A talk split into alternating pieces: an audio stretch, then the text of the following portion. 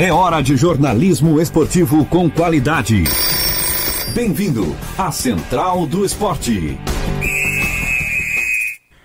Pontapé inicial no programa Central do Esporte dessa terça-feira, dia 4 de fevereiro de 2020, 11 horas e 32 minutos. Está, mais, está no ar mais uma edição da nossa uma hora diária de jornalismo esportivo com informação de credibilidade e opinião com embasamento. Você pode acompanhar o programa Central do Esporte no Dial no 89.1 FM, também no youtube.com.br Rádio Cidade em Dia, através de áudio e vídeo, e também no Facebook, onde a nossa live do YouTube também fica disponível. E o Facebook é Rádio Cidade em Dia. E também estamos no Twitter e no Instagram, sempre no arroba Rádio Cidade em Dia, para você cravar bem esse nome, Rádio Cidade em Dia, a nossa nova plataforma de conteúdo, a nova plataforma de conteúdo do grupo catarinense de rádios. Isso mesmo, essa é a sua Rádio Cidade em Dia. Será de, o programa central do esporte, antes de começar, só informar que tem a produção de Edson Padoim e os trabalhos técnicos de Sandro Freitas. A apresentação é minha, de Heitor Carvalho nas redes sociais. Você me encontra como arroba Heitor Carvalho Neto. O nosso encontro é diário de segunda a sexta-feira, nesse horáriozinho, das 11h30 até meio-dia e meia, uma hora diária de muito conteúdo, muita informação para você, amante do esporte mundial, brasileiro, catarinense, regional e muito mais. Estamos ao vivo então e vamos dar início ao nosso programa, vamos dar o nosso pontapé. Você pode interagir com a gente pelo WhatsApp, mandando um WhatsApp ou um SMS no 48991564777. 48991564777. De preferência não mande áudio, porque fica meio complicado ouvir um áudio durante o programa rolando aqui no ar ao vivo. Vamos então começar o nosso programa com o placar da rodada para a gente saber onde é que as redes balançaram ontem no Brasil e no mundo. Placar da rodada. Confira o resultado dos jogos. Vamos começar com o pré-olímpico, pré-olímpico sub-23. O Brasil entrou em campo ontem e ficou no empate com a Colômbia em 1 a 1. Brasil 1, Colômbia 1. Esse foi o resultado da partida. O Brasil inclusive saiu perdendo, mas conseguiu empatar o jogo. O campeonato agora, na questão dos estaduais, tivemos ontem o Campeonato Paulista, São Paulo 1, Novo Horizontino 1. O gol do São Paulo foi marcado pelo Brenner, o gol do Novo Horizontino, Igor Leite. Esse jogo deu muito o que falar em função da arbitragem e mais tarde vamos ouvir o técnico Fernando Diniz. No Campeonato Carioca, o Flamengo voltou com sua força total sobre os, sobre os trabalhos de Jorge Jesus e venceu o Resende de virada por 3 a 1 Os gols do Flamengo foram marcados por Pedro, Bruno Henrique e Gabigol, Gabriel Barbosa. No Campeonato Gaúcho, o Grêmio aplicou 5 a 0 no Esportivo, Esportivo que contava com o lateral Rômulo, ex-Criciúma, ex-Caravaggio. Os gols do Grêmio foram marcados por Alisson, Everton, Luciano, Paulo Miranda e ele, Diego Souza já balançou as redes pelo Grêmio. Diego Souza, que inclusive já vestiu a camisa do tricolor gaúcho anteriormente. E pelo Campeonato Catarinense, finalmente o Tubarão conquistou sua primeira vitória e marcou não apenas seu primeiro gol, mas também seu segundo gol. O Tubarão venceu o Juventus por 2 a 1 Gols de Zé Vitor Giliardi. E o Marlon descontou para a Juventus 2 a 1 foi o placar dessa partida. Então, placar da rodada passado para você aqui no programa Central do Esporte. Sobre esse jogo do Campeonato Catarinense, dessa forma o Tubarão então encerrou seu jejum, né? O moleque, tra... o moleque travesso foi a vítima desse, dessa derrota para o Tubarão. Tubarão esse que não ganhava, não marcava gols e ontem conseguiu resolver essa situação no campeonato. Foi muito elogiado por parte da torcida e também da imprensa a atuação que o time desempenhou e por isso agora o time já está na zona de classificação para a fase seguinte do campeonato estadual. Ele estava entre nono e décima posição e agora já está ocupa o oitavo lugar, atrás do Criciúma que está em sétimo e agora está entre os oito que vão para a fase seguinte.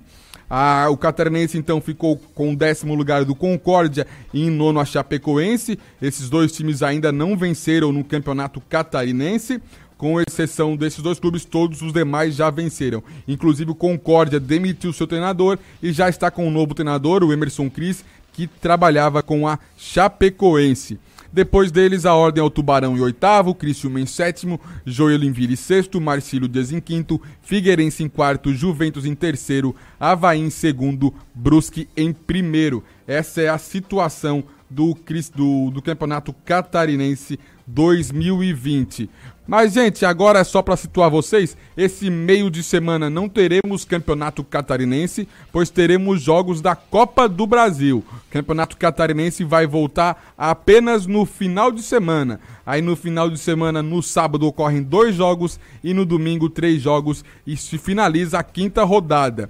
No sábado, o Juventus recebe o Joinville às 4 horas da tarde no estádio João Marcato. O Brusque recebe o Tubarão às 7 da noite no estádio Augusto Bauer. O Concórdia recebe o Figueirense no Domingos de Lima às 4 horas da tarde, isso no domingo. No domingo também às 4 horas o Havaí recebe o Criciúma na ressacada e o Marcílio Dias no estádio Ercílio Luz recebe a Chapecoense às 5 horas da tarde. É isso então a próxima rodada do Campeonato Catarinense que acontece no sábado e no domingo. Campeonato Catarinense esse que tem os artilheiros Luquinhas do Joinville e Thiago Alagoano do Brusque. Ambos marcaram três gols até agora no Campeonato Catarinense 2020. Então é isso que temos de Campeonato Catarinense para você, ouvinte. Apenas para finalizar então a questão envolvendo as polêmicas da arbitragem. O, um árbitro que teve, que apitou o Criciúma, é, o Criciúma versus, Criciúma versus, Criciúma versus Marcílio Dias, 1 a 1 nesse domingo às 4 horas, foi o árbitro Gustavo Ervínio Bauerman. E tem a foto dele, tem a postagem que ele fez no Instagram.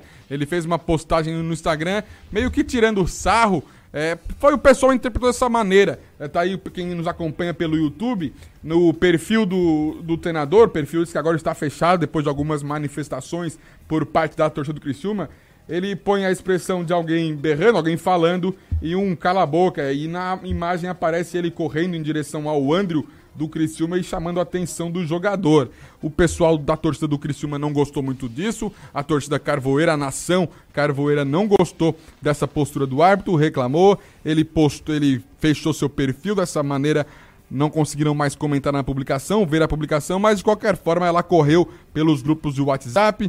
E então é mais uma polêmica envolvendo a arbitragem catarinense mas deu pra bola sobre futebol catarinense. É isso no programa Central do Esporte.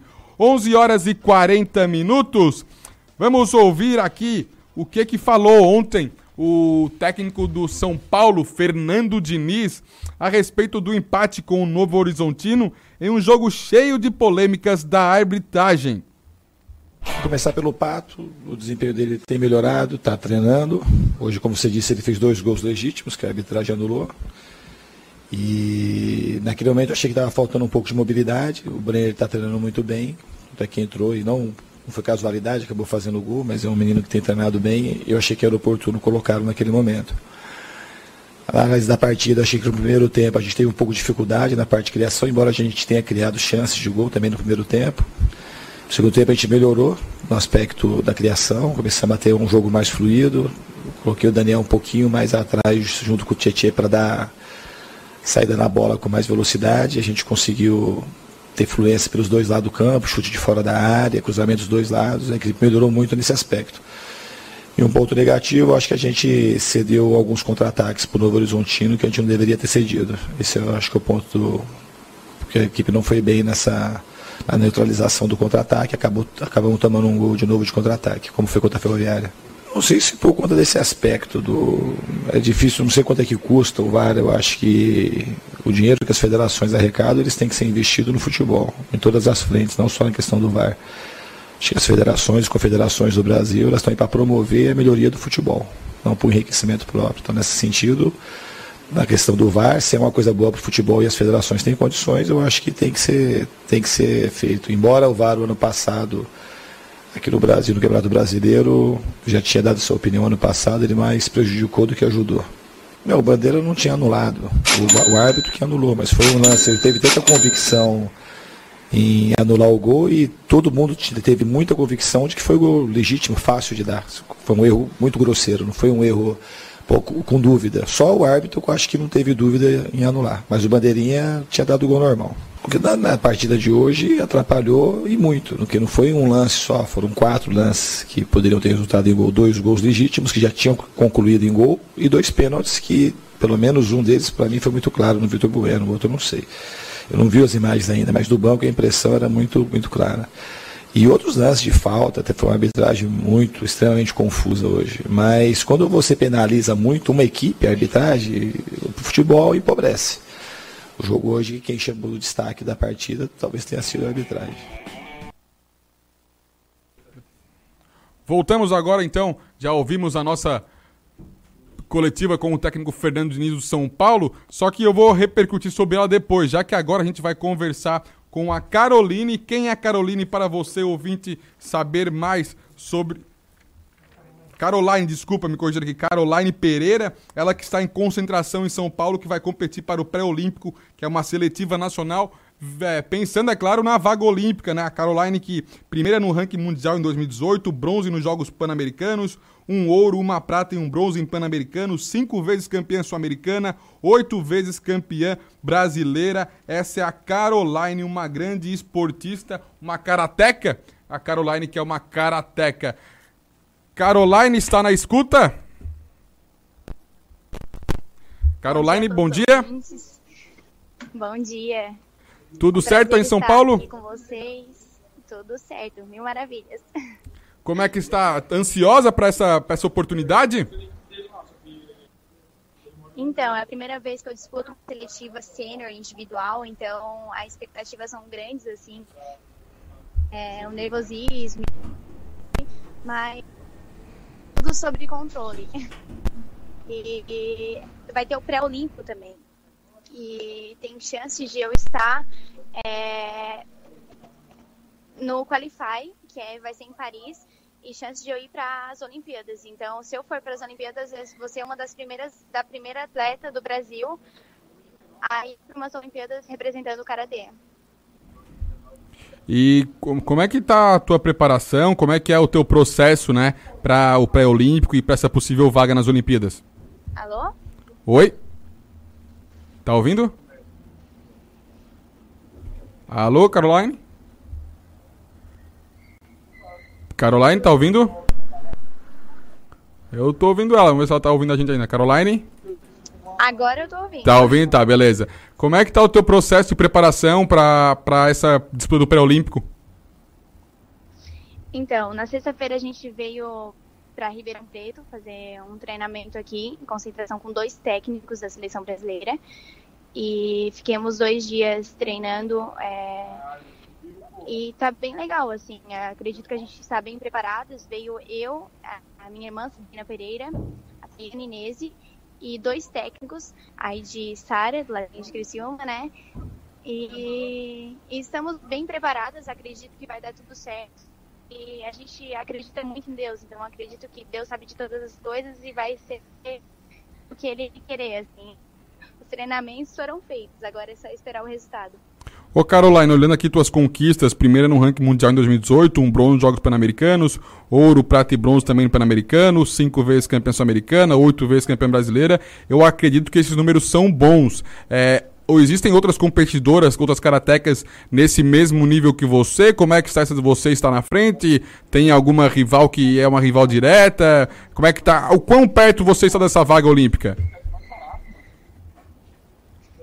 Então, são são muitas pessoas boas, né? Como é todo o Brasil, então com certeza tem pessoas bem qualificadas tanto quanto eu. Esses meus títulos foram a maioria no, no juvenil, que são menor de 18 anos, então eu sou uma menina nova que estou subindo agora, mas que eu estou subindo com bastante respeito, assim, pelo fato de já ter sido medalhista nos Jogos Pan-Americanos em Série A, que é campeonato da Liga Mundial, e, mas tem pessoas tão boas quanto eu. Tem a primeira do ranking nacional no Catar, que é, são as coreografias, é uma luta de verdade, mas com adversários imaginários, que vai ser a menina que eu vou disputar, que também é muito boa e é a minha maior adversária, assim.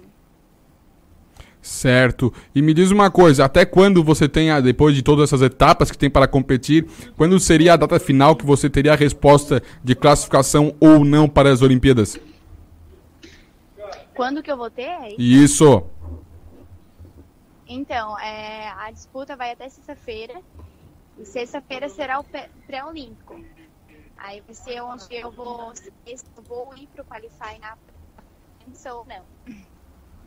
Então já esse o final de semana então pode ser de festa. Pode sim, com certeza. E tomara que seja, é isso que eu desejo para você, para toda a sua equipe, né? Tomara. Sua família. Obrigado pela sua participação e muito sucesso, tá bom, Caroline? Muito obrigada. Eu queria convidar todos os ouvintes também. Tem um projeto bem grande aí em Içara, com mais de 500 alunos. A gente trabalha em vários bairros, núcleos, é, mais de 12 núcleos. Então, todos que quererem participar do Karatê é, e botar seus filhos, é um, é um esporte que traz disciplina, autocontrole e várias outras é, qualidades. É só entrar em contato com meu pai, que é o professor, o coordenador do projeto. Eu vou passar o número aqui, tá bom? Por favor. É 48 9 9625 1984. O nome dele é Everaldo Pereira. Então o pessoal pode falar com o Everaldo Pereira para quem sabe seguir um caminho de tanto sucesso quanto o teu. O pessoal aqui me pediu para te mandar um os, é isso mesmo? Pessoas. pessoal brincando aqui com a gente. Tá bom, Caroline, obrigado e sucesso, tá bom? Obrigada. Muito obrigada. Tchau, tchau, valeu. Conversamos então com a Caroline, que é uma atleta, uma karateca aqui de Criciúma, que está em São Paulo, onde tem seletiva do pré-olímpico, né? Ela disputa vagas nas Olimpíadas 2020 e é claro, a gente torce pelo sucesso dessa karateca aqui de Criciúma, que está com sua equipe em São Paulo, tem o seu pai que é treinador, realiza um projeto muito bacana, como ela falou, tem profissionais da Isara também envolvidos, então toda a região sul na torcida por essa possível Criciumense nas Olimpíadas 2020. Mas vamos voltar à tona o assunto do São Paulo, a arbitragem. Como a gente pôde ouvir o técnico Fernando Diniz, ele relatou sobre os erros da arbitragem, ficou bem enfurecido com o árbitro Flávio Roberto Mine- Mineiro Ribeiro.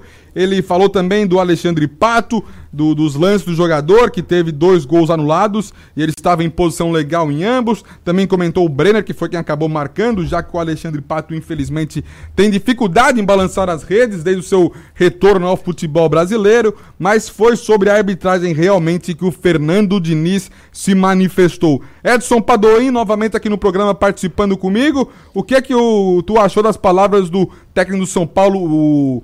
Fernando Diniz, Fernando Diniz, esse que tem formação em psicologia, então geralmente é um- uma pessoa bem ponderada, bem esclarecida sobre as suas falas, mas ele ficou bem revoltado em função do empate com o Novo Horizontino. É, bom dia, editor. Bom dia a todos os ouvintes. Ah, ficou revoltado, mas não deu nenhum, nenhum piti, né? Ele foi tranquilo ali, falou... Eu acho que tu mandou uma indireta pro presidente do Criciúma Jaime da Alfarra, mas eu vou fingir que não. É, ele só falou ali e falou com razão, tanto é que a Federação Paulista anunciou o afastamento dos árbitros do último jogo de São Paulo ah, contra o Novo, Novo, Novo Horizontino, né? Então, de acordo com a federação, foram identificados quatro erros capitais na arbitragem da partida, dois gols mal, mal anulados e dois pênaltis não marcados, todos a favor de São Paulo. Então, foi bastante erro, né? Não foi pouco, por isso que o Fernando Diniz, os próprios jogadores do São Paulo estavam revoltados. Dois gols do Pato que poderiam ter sido ah, marcados, foi... Até porque não é sempre que o Pato faz um gol. Imagina É, dois. Aí, pô, o cara anular o gol legal dele é sacanagem, né? Daí o, todos estavam muito revoltados, a própria torcida virou na manchete em praticamente todos os portais esportivos essa questão do, dos erros de arbitragem ontem contra o São Paulo. Então o São Paulo se pronunciou e a Federação Paulista foi rápida, não não foi, por exemplo, que nem a Federação Catarinense está sendo em questão de analisar as imagens, enfim.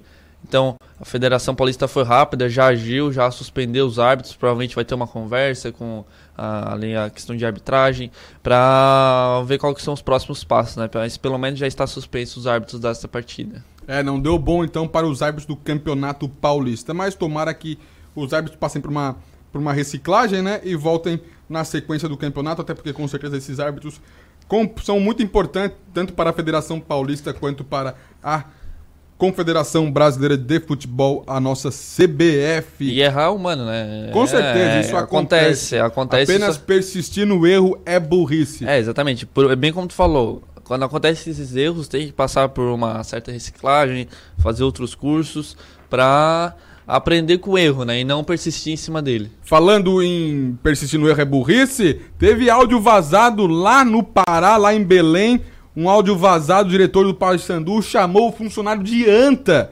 E o presidente está avaliando o contexto e ele falou: Felipe Al- Al- Albuquerque, que é o funcionário, aparece desabafando sobre dificuldades para contratar jogadores e falta de estrutura para atletas estrangeiros. Glupal, que é o presidente, Gluckpal, pede atenção ao contexto do, dos áudios. Aqui ele chama o Wilson, que seria esse funcionário de anta. E, rapaz, foi bem complicado. E o Albuquerque relata que estava na iminência de contratar o meio-atacante de Dira ex-SSA, mas o jogador preferiu acertar com o Santa Cruz. Chateado com o revés na negociação, o diretor bicolor afirma que o Paysandu está completamente sem credibilidade no mercado.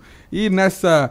Ele acabou falando e falando muito e sobrou até para um funcionário, chamou o funcionário de anta. E, gente, apesar de a negociação ter sido surda, certo ou não, se faltou qualidade, capacidade, habilidade do, do funcionário do Paysandu, anta não, né? O, é, com o avanço da, da tecnologia, hoje em dia, essa questão de vazar áudio, de gravação de áudio e depois ser vazado, já virou comum no futebol, né? A gente teve o caso do Thiago Neves com, com o Zezé, né? O presidente do, do Cruzeiro.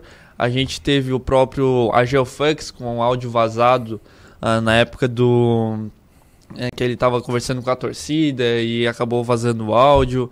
Então, tem essas pessoas têm que tomar cuidado, principalmente mandar áudio pelo WhatsApp, mandar áudio por aplicativos de mensagem, para não, não acontecer essas coisas, né? Mas a pessoa também não pode ah, sair xingando qualquer um dentro do clube. Pra entender, ele o- é um jogador, um, o Quiroga é um bom jogador, ele joga na Argentina, em Buenos Aires, 5 graus. Aí ele fala assim, aí vai entrar dentro de um avião pra chegar em Belém 35 graus. E aí o que, que ele fala sobre isso? Vou pedir para o meu supervisor, que é uma anta, burro igual uma porta, buscar ele. Vai lá para Curuzu, comer tacacá, maniçoba, no outro dia vai para o treino. O Hélio, dos Anjos, dando esporro e ele não vai entender nada. Aí vai o Marcelo Rocha e o Leandro Nihels, que não entendem uma palavra de espanhol, tentar explicar pra ele. Aí é que ele não vai entender mais nada, entendeu? Fico pensando e, cara, a possibilidade disso dar certo, a adaptação de um cara desse tende do infinito a zero. Você acha que eu estou enxergando de uma ótica enviesada? Estou vendo o copo meio vazio? Queria que você me falasse, porque eu não vejo a possibilidade desse, a possibilidade de um cara desse se adaptar. É, rapaz, olha, sobrou pra todo mundo na explanação do, do Felipe Albuquerque sobre a situação do Paysandu e dos seus funcionários, rapaz. É burro que nem importa. Olha, a coisa não tá boa lá no papão, não, hein? Mas, Edson, não paramos por aí, porque tem uma informação também bacana. O lembra do Finazzi? Não sei se tu lembra do Finazzi, goleador, passou por times do Brasil, passou por muitos lugares. Então, o Finazzi, ex-Corinthians, que foi um grande time na carreira dele, passou também por Goiás, Palmeiras, finalizou a sua, o seu treinamento e agora inicia a carreira como técnico em Goiânia aos 46 anos. Ele vai defender o Goiânia, time esse que ele vestiu a camisa como jogador no início da década, na década de 2000. E o seu auxiliar técnico também é um ex-jogador, o lateral Vitor, que esse sim passou por Goiás, Palmeiras e Santa Cruz. Então, Finazzi e Vitor vai ser a dupla. Lembrando que o Finazzi ele fez estágio no Corinthians antes de virar treinador de futebol. Se o Finazzi conseguir treinar o, o seu time assim como ele sabia balançar as redes pelos clubes onde passou, com certeza terá muito sucesso. É, e é importante também começar, eu acredito que to- ah, treinadores que estão começando, e jogadores que estão começando a treinar times de futebol, começar com clubes menores, não começar com já um clube grande na, na É, o, São, B. o Rogério Ceni, por exemplo, começou com o São Paulo, né? É, exatamente, não deu muito certo. Claro que depois ele foi pro Fortaleza e deu certo. Sim. E Fortaleza também não é um time pequeno, não. Pelo é, contrário. exatamente. Ah, no Norte, no Brasil, enfim, o Fortaleza é um time grande. Eu acredito até que ele pode começar pelo um time grande desde o, desde o, desde o princípio, desde a forma que ele comece pelas categorias de base de outra forma. Como foi, por exemplo, o caso do Thiago Nunes no, É, no Atlético Paranaense. Lógico, já começou com o Atlético já, mas ele tinha um trabalho já anterior, né? Não foi assim de primeira com o Atlético Paranaense. É, e- Edson Então- Padoim, acabou agora também a coletiva de imprensa de apresentação da Supercopa, Supercopa do Brasil, que vai ter o duelo entre Atlético Paranaense e Flamengo. Conver- Participaram da coletiva o técnico Jorge Jesus por parte do Flamengo, Dorival Júnior por parte do Atlético Paranaense, o Wellington, capitão do Flamengo, por parte do Furacão e por parte do Mengão, o meio-campista e capitão Diego, que vem sendo titular nesse início de ano. E foi esses jogadores que participaram da Supercopa. Então, agora sobre Supercopa, apenas dia 16 no Mané Garrincha, que é quando vai rolar a bola. É, o ACBF tá tentando dar um. Um up? Um up nesse, nesse, né, nessa, nessa disputa da Supercopa para dar uma, valorizar mais o campeonato, conseguir mais patrocinadores, conseguir mais a, apoio da torcida, para até levou o jogo para o Mané Garrincha, porque ah, o Flamengo tem bastante torcida lá, então provavelmente o estádio vai estar cheio, porque a torcida não vê sempre o time. Então é o campeão do, do Brasileirão com o campeão da Copa do Brasil para fazer a Supercopa do Brasil. Detalhe que esse jogo acontece dia 16 de fevereiro, isso cai num domingo, só que um porém, às 11 horas da manhã vai ser o horário do jogo. Eu quero ver o Diego lá em Brasília, 35 anos, ele diz aqui que fal- falta um mês pra ele fazer 35 anos. Não vai estar fresquinho. Tu imagina como é que o trabalho que não vai ser. Com certeza teremos pausa técnica, porque não vai ser um jogo fácil. Mas tem uma coisa muito bacana: o Dorival Júnior, que ele venceu um câncer, né? E agora ele volta a trabalhar depois quase um ano parado. Ele volta a trabalhar e já volta com esse desafio enorme que é gerir o Atlético Paranaense. E ainda por cima disputando um título já no começo da temporada, que é a Supercopa do Brasil. Vamos para um rápido intervalo e já já voltamos com muito mais informação aqui no programa Central do Esporte. Central do Esporte, com Heitor Carvalho. Você por dentro das notícias do mundo esportivo. Assista ao vivo a programação da Rádio Cidade em Dia no YouTube. youtube.com barra Rádio Cidade em Dia. Para você que curte um visual exclusivo, seja para você ou para o seu carro, a Audi Bright Coffee lhe convida a conhecer a nova loja virtual, a Audi Shop SC. Lá você encontra acessórios, peças, rodas especiais e muito mais. Tudo com a garantia de peças originais Audi, em um ambiente de fácil navegação e seguro. Tem ainda a facilidade de pagar em até três vezes no cartão ou no boleto com 5% de desconto. Acesse audishopsc.com.br e faça o seu estilo. No trânsito, dê sentido à vida. As emissoras de rádio e televisão de Santa Catarina estão mais unidas do que nunca. Unidas pela clareza e objetividade do conteúdo que chega até você. Com material de qualidade no jornalismo e no entretenimento. Em época de fake news, essa é a nossa missão. O desafio é grande. Mas como não pensar grande se a nossa programação chega a milhões de pessoas? Se são os nossos comunicadores os verdadeiros e maiores influenciadores. Por isso, estamos lançando um grande movimento para promovermos mudanças no jeito que se faz comunicação, em todos os meios. Participe, mas venha pensando grande. Grande como o futuro que todos nós queremos. Grande como Santa Catarina. Pense grande, pense rádio, pense TV. Um movimento da Acaerte. ZYN 553, Rádio Cidade em Dia. Conteúdo conectado com a sua vida. Amor, não fique preocupado, mas hoje à noite eu sonhei com o meu ex. Papai, eu tenho dois namorados e estou pensando em ampliar pra me desculpe a franqueza, mas acho que você engordou. Vovó, aquela sua sobremesa é muito ruim, foi por isso que sobrou. Aquele seu perfume que eu adoro, hum, lembra minha primeira namorada. Aquela sua camisa autografada do Brasil não sumiu, eu dei pro filho da empregada. Seu batom e seus vestidos sempre que você está dormindo. A cada dez vezes que a gente namora, em oito delas acabo fingindo. Tem muitas coisas que a sua família não precisa saber. Mas se você é doador de órgãos, isso você tem que informar. Seja um doador, avise sua família. Uma campanha da APAR. Uma campanha Grupo Catarinense de Rádios. Desperte a sua empresa para o mundo digital.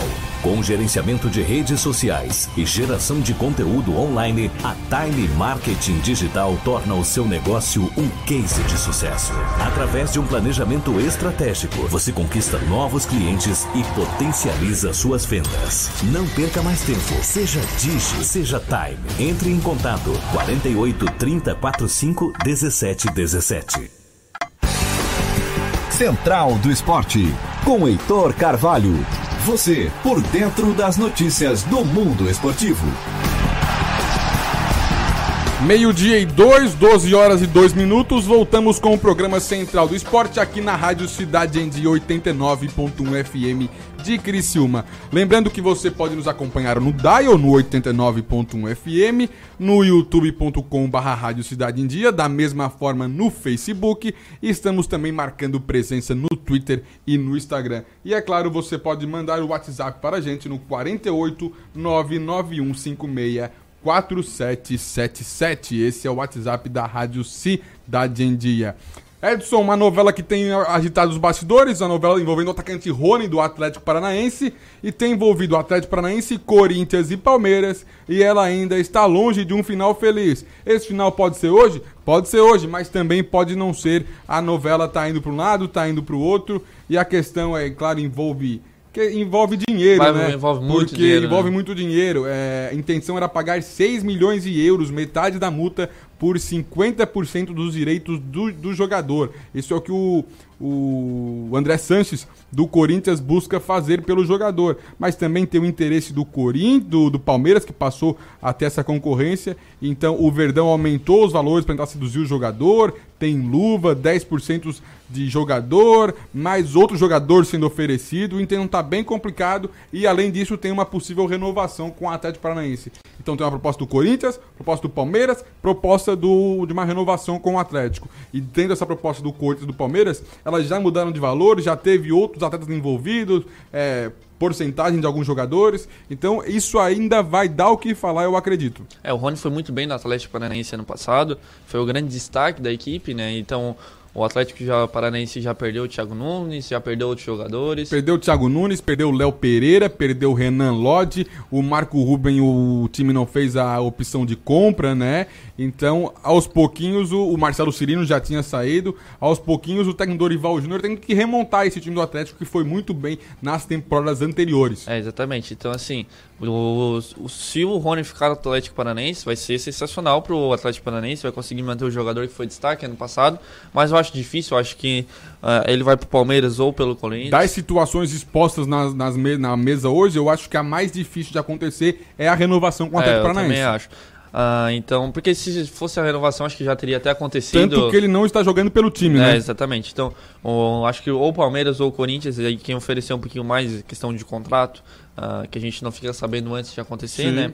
Então, acho que quem fizer uma proposta melhor vai levar essa, vai levar o Rony, que é um jogador que foi muito bem ano passado e tem tudo ainda para continuar manter o bom nível que teve ano passado, mantendo ou no Palmeiras ou no Corinthians. Exatamente. Edson acabou de sair aqui a lista dos relacionados do Criciúma para a partida de amanhã contra o Santo André, quatro e meia da tarde. O Criciúma já viaja, já está viajando para São Paulo. O Criciúma saiu no início dessa manhã. E os atletas relacionados foram os seguintes. Adenilson, volante. Andrew, atacante. Bruno Oliveira, lateral esquerda.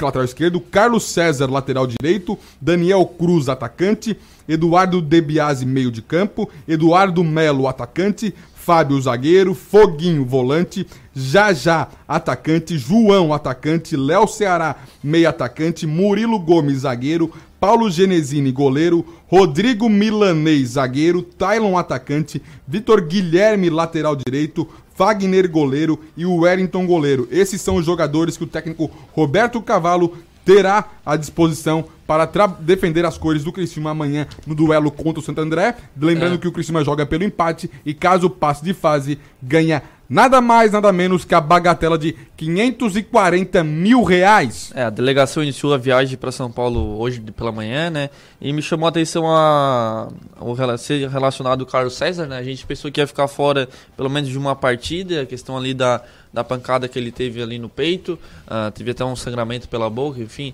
uh, ficou tonto, foi levado para o hospital, mas enfim, acho que já tá, tá 100% para ter sido relacionado para o jogo, né? Pode até começar como titular, eu acredito. Uh, então, boa notícia para o Criciúma, tu falou, é muito dinheiro envolvido em um jogo só, então se passar já ganha aí mais de 500 mil reais. Então, tem que conseguir essa classificação, tem que passar de fase, tem que passar pela Copa do Brasil. Passando, já ganha um dinheiro que pode ser investido em trazer jogadores. Esse dinheiro é, é um dinheiro que, se cair no caixa do Criciúma, eu acredito que o Criciúma precisa trazer jogadores, porque hoje o elenco que está uh, não vai conseguir muita coisa, tanto na, no Catarinense quanto na, na Série C. Falando em carioca, tu falou em catarinense, eu falo falando em, cata, em estadual, tu falou em catarinense, eu falo em carioca. Afinal de contas, o Flamengo voltou ontem com força máxima, tanto que saiu perdendo, mas virou o jogo com facilidade com gols de Bruno Henrique e Gabigol e o Pedro também marcou. O gol do Pedro aqui tem gente que conta para ele, tem gente que não, porque ele bateu pro gol, desviou no zagueiro, bateu em outro zagueiro e aí sim morreu dentro da rede. Mais de 50 mil pessoas estiveram no Maracanã. 53 mil 53 torcedores. mil torcedores, né? Mais de 50 mil pessoas acompanhando a partida, que contou com o técnico Jesus na beira do gramado, técnico Jorge Jesus. O Flamengo também teve as entradas do Pedro, do Michael, que não começaram a partida, mas entraram no segundo tempo, contratados, né, pelo pelo Flamengo. O Pablo Mari não está mais no Flamengo. O, o Rodrigo Caio também não conseguiu jogar em função de um, de um de estar afastado por conta de lesão. Quem fez então a sua estreia foi o zagueiro Gustavo Henrique, veio do Santos. E dessa forma, o Flamengo vai se encaminhando para no dia 16 enfrentar o Atlético Paranaense pela Supercopa. De qualquer forma, saiu perdendo um susto com o Aleph Manga, que abriu o placar para o Rezende, mas 3 a 1 foi o jogo do, do Flamengo, então, que fez a vitória ontem. E volta ao campo no sábado, às 8 horas, contra o Madureira, também no Maracanã. Flamengo esse que é o segundo colocado do grupo, atrás apenas do Boa Vista no saldo de gols, que está 5 a 3 E no domingo, no sábado também o Flamengo joga com força máxima. É bom ver o Flamengo assim de volta, né, Edson? Não digo pelo torcedor flamenguista em si, mas pelo futebol brasileiro que vê um time ofensivo e um time de qualidade. Assim como era bonito ver o, o São Paulo de Muricy Ramalho, o Cruzeiro de Vanderlei Luxemburgo, são times que é bonito de ver jogar. É, o Flamengo chegou aos 10 pontos e depende somente de si para avançar às semifinais da Taça Guanabara. Taça Guanabara essa que já é comum grandes caírem antes de chegar à semifinal, como o próprio Vasco. Pequenos também, né? Como o próprio é, Vasco, nessa o do Freitas. O Vasco caiu antes de chegar às semifinais da Taça Guanabara nesse ano. Uh, vários problemas envolvendo o Vasco, ah, questão ah, normal, financeira. Normal. Já virou rotina, rotina. de todos Infe os anos. Infelizmente esses problemas do Vasco já viram rotina e brincadeira, gente. O Vasco não é pequeno. Pelo contrário, é. o Vasco é grandioso e não deveria estar passando por uma situação como essa. É, e o Flamengo, então, mesmo jogando com jogadores que chegaram para essa temporada, jogadores de, do sub-20, sub-23, não foi prejudicado, né? Por, muito pelo contrário, agora só depende de si para conseguir a classificação para a Taça Guanabara. Até porque o Campeonato Carioca é um campeonato fácil, diga-se de passagem, a sua disputa, é, os né? grandes acabam os se sobressaindo. Mesmo com jogadores é. da base mais, é muito, é muito disparelho, desproporcional. E ainda sobre o Campeonato Carioca, o TJD do Rio de Janeiro denunciou o Fluminense por gritos de time assassino no caso contra o Flamengo. A gente trouxe isso aqui no programa Central do Esporte e a torcida do Fluminense, pela quarta rodada da Taça Guanabara, em alusão à tragédia do Ninho do Urubu, que matou 10 jogadores da base rubro-negra do ano passado. A torcida do Fluminense cantou então em direção ao time, a torcida do Flamengo, em direção ao time do Flamengo, time assassino e o TJD denunciou o Fluminense por essa atitude. Denuncia-se o time em função dos atos da torcida. É isso que acontece no futebol brasileiro e isso precisa acontecer para dar um basta em atitudes como essa. Mas Edson, também tivemos ontem pré-olímpico e o Brasil empatou em 1 a 1 com a Colômbia na estreia do quadrangular final. No outro jogo da noite, a Argentina venceu o Paraguai por 3 a 2. O gol dos donos da casa foi o Cetré. A gente ouviu as imagens da partida e o estádio lotado, o estádio, cheio, cheio. Né, no jogo de pré-olímpico. O Matheus Cunha foi quem empatou a partida depois desse gol sofrido do Brasil pelo ataque pelo Cetré, que marcou o gol. O Matheus Cunha então conseguiu empatar a partida na segunda etapa e garantiu o empate. O Brasil joga agora, é, a, o, só um minutinho aqui, o Brasil joga agora né, a seleção do André Jardine contra os uruguaios às 8 horas da noite. O Uruguai esse que perdeu ontem para a Argentina por 3 a 2 E é claro, a Argentina enfrenta a Colômbia 10 e meia da noite. Então um time às 8, um time às 10 e meia como foi ontem. É. Jogo esse que acontece então quinta-feira. E a rodada final é domingo e os dois primeiros se garantem na Olimpíada. Será que o Brasil vai estar entre os dois? Eu acredito que sim, Edson. Mas é claro, tudo isso passa do jogo de quinta-feira contra o Uruguai às 8 horas da noite. É, eu também acredito. O Uruguai acabou perdendo para a Argentina, né? Então, assim, após a primeira rodada, a Argentina lidera o pré-olímpico com três pontos. Como a gente falou, venceu o Uruguai por 3 a 2 uh, O Brasil e a Colômbia vêm em seguida com um ponto. E a Celeste a última, porque acabou perdendo, né? Então, o Uruguai em último. Uh, coisa complica para o Uruguai, né? Precisa vencer aí pelo menos dois jogos e torcer para outros, outros, outros, os outros clubes perderem, né? Então as outras seleções. Então o Brasil, o empate não foi um resultado ruim, não foi jogo fora de casa, teoricamente, a torcida estava em, bom número, o estádio estava cheio, praticamente cheio, então acaba pesando isso também. Mas eu acredito que a seleção brasileira consiga a classificação entre os dois tem ótimos atletas, apesar dos desfalques dos jogadores que não foram liberados pelos clubes europeus, né? Vinícius, ah, tem vários Renan jogadores. Lodge, né? Vinícius Júnior, Rodrigo, é. Douglas Luiz e por aí vai.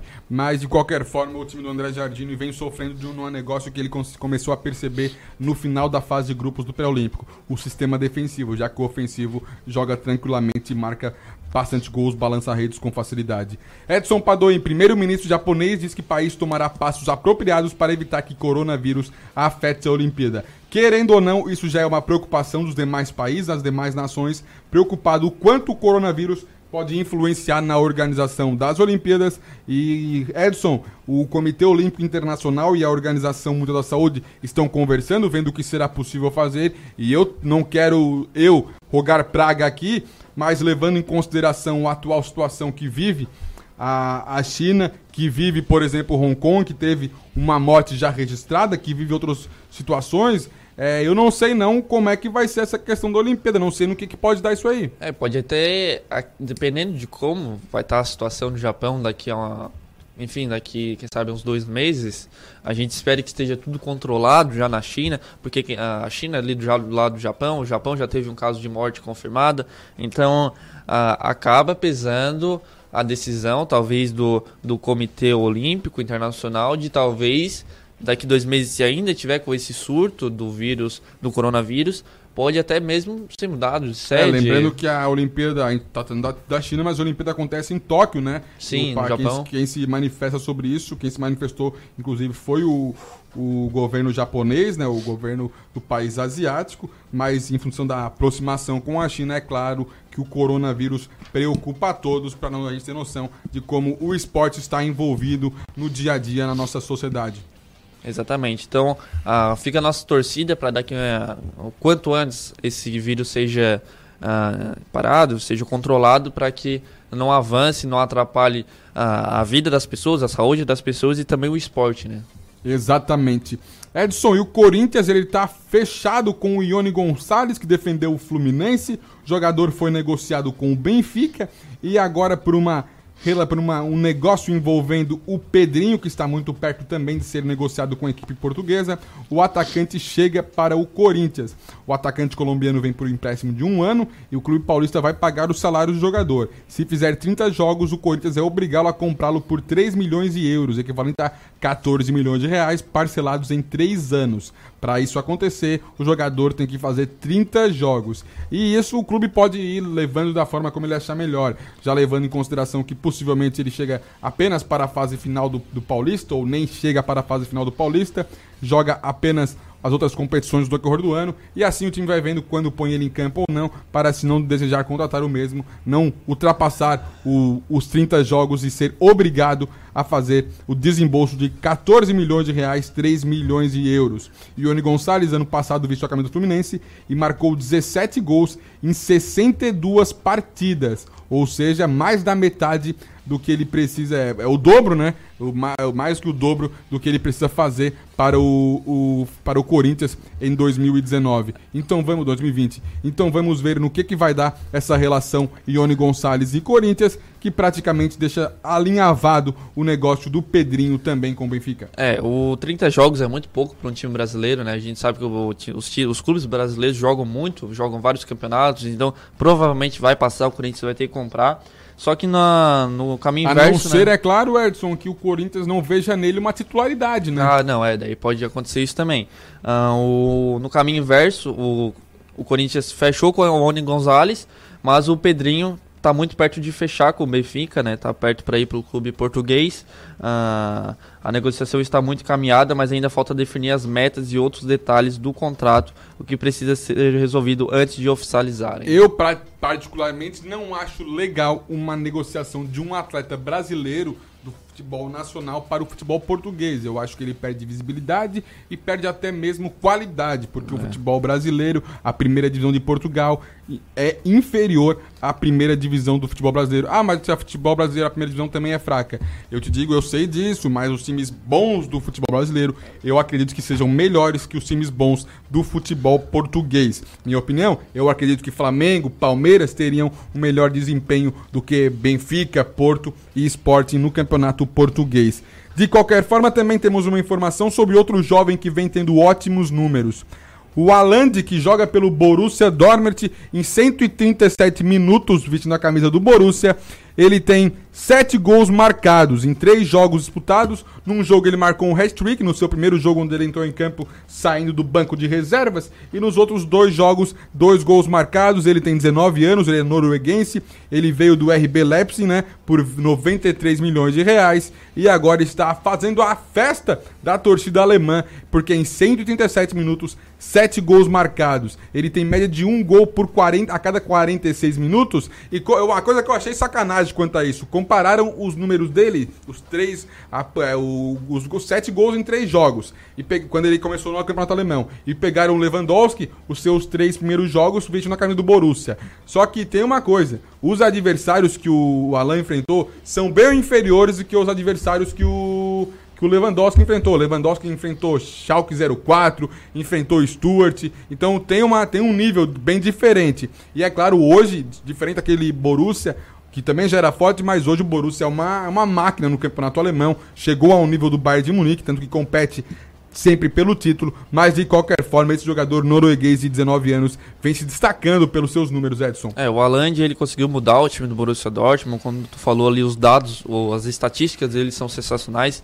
Pra quem tá nos acompanhando no YouTube ou no Facebook, a gente tem uma fotinho dele ali. Pra quem não conhece ele, por sinal, essa camisa nova do Borussia ficou Linda. linda, Um vai essa esculacho. toda preta. E o, o Borussia Dortmund ainda tá disputando o título com o Bayern de Munique e o, é, o Red Bull Leipzig, né? Tá, o Bayern tá com 42 pontos, o, o Red Bull tá com 41 e o Borussia tá com 39 pontos. Então, ah, o Borussia continua ainda na cola dos dois primeiros colocados. Ah, tem to, to- total chances de conseguir a, a- ser campeão da Bundesliga.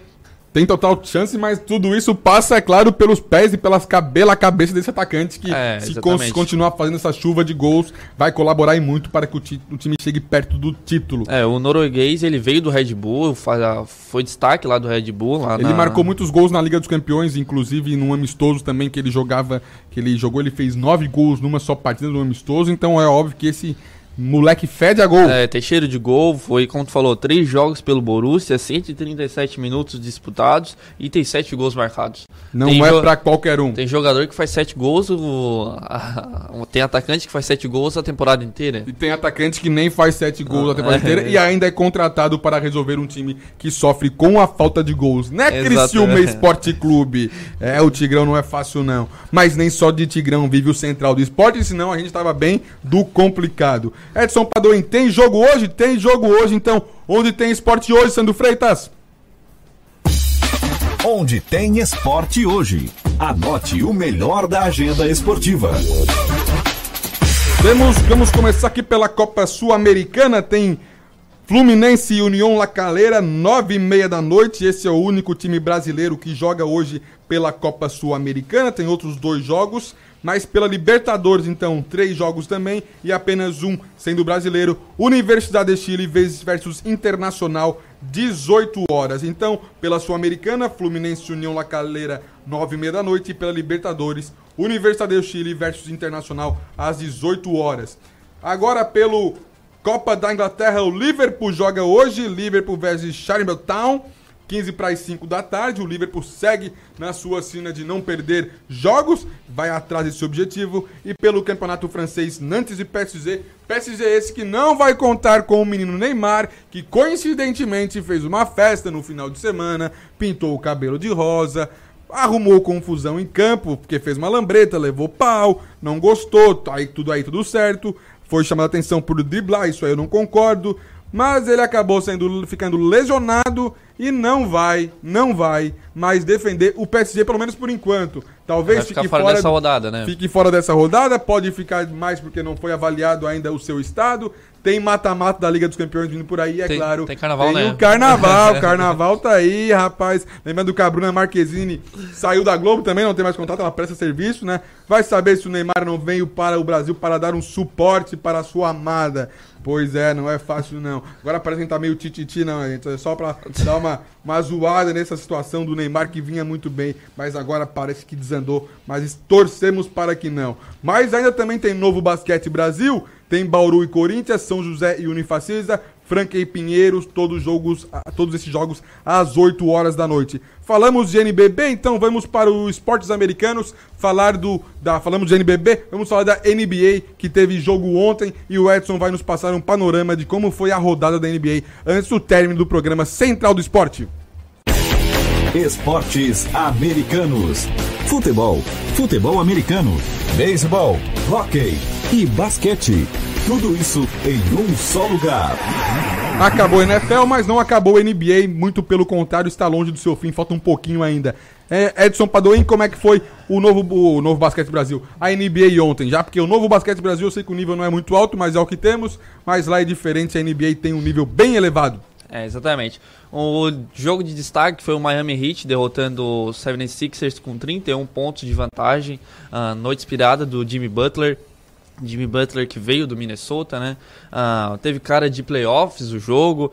Jimmy Butler fez 38 pontos e comandou o Miami Heat na vitória elástica por 137 a 106 sobre o Philadelphia, né? O jogo foi em Miami. Uh, a franquia, a franquia da Flórida obteve seu uh, seu triunfo de número 22 em 25 partidas. Então, hoje o Miami Heat está numa posição boa, está em quarto colocado da Conferência Leste, está com 34 vitórias, ah, apenas 15 derrotas. A temporada do Miami Heat está sendo totalmente diferente do que foi ano passado. Uh, o Miami Heat, o 76ers também está com uma temporada regular, está em sexto colocado, com 31 pontos e 20 derrotas, 31 vitórias, perdão, e 20 derrotas. Ah, Para quem não sabe, se classificam oito, os oito primeiros colocados de cada conferência, tanto da Conferência Leste e Conferência Oeste. Então, os primeiros oito colocados se classificam. É muito importante para um time da NBA conseguir a classificação entre os quatro primeiros para pelo menos conseguir um mando de quadra nos playoffs. Né? A gente sabe que mando de quadra na NBA é muito importante, uh, tanto na Conferência Leste quanto na Conferência Oeste. Outros jogos que a gente teve ontem à noite, o Cavaliers venceu os Knicks, os Knicks venceu o Cavaliers, ou melhor, por 30, 139 a 134, placar bastante elástico. A gente teve o Gold State, Heitor, vencendo por 125 a 117 em cima dos Wizards. Olha o meu Golden, isso sem Curry e sem Thompson. Se esses é. moleques estivessem jogando, rapaz, não tinha para ninguém. É, hoje o Gold State na conferência não, Le... nem, nem pega, nem pega. Não, vamos, não, vamos pegar aqui. Na Conferência Oeste tá em último, tá em 15 acontece. Com 12 vitórias e 39 derrotas. É uma temporada anormal para o time do Gold State devido a todos os desfalques que tem. O Dallas Mavericks venceu por 112 a 103 os Pacers. O Dallas tá com uma temporada boa, Doncic jogando demais. Tá em sexto colocado da Conferência Oeste com 31 vitórias, 31 vitórias e, e 19 derrotas. Então, assim, o Dallas uh, precisa de algumas peças ainda para buscar o título. A gente, o Dallas tem o Luca Doncic, tem jogadores que podem uh, levar o Dallas um para os playoffs e um pouco longe nos playoffs, mas ainda não consegue chegar nas finais da NBA, eu acredito. O Luca Doncic não consegue levar o time do, do Dallas para as finais da NBA. Mas o Luca Doncic é um jogador jovem, tem tudo para ser um grande astro da NBA.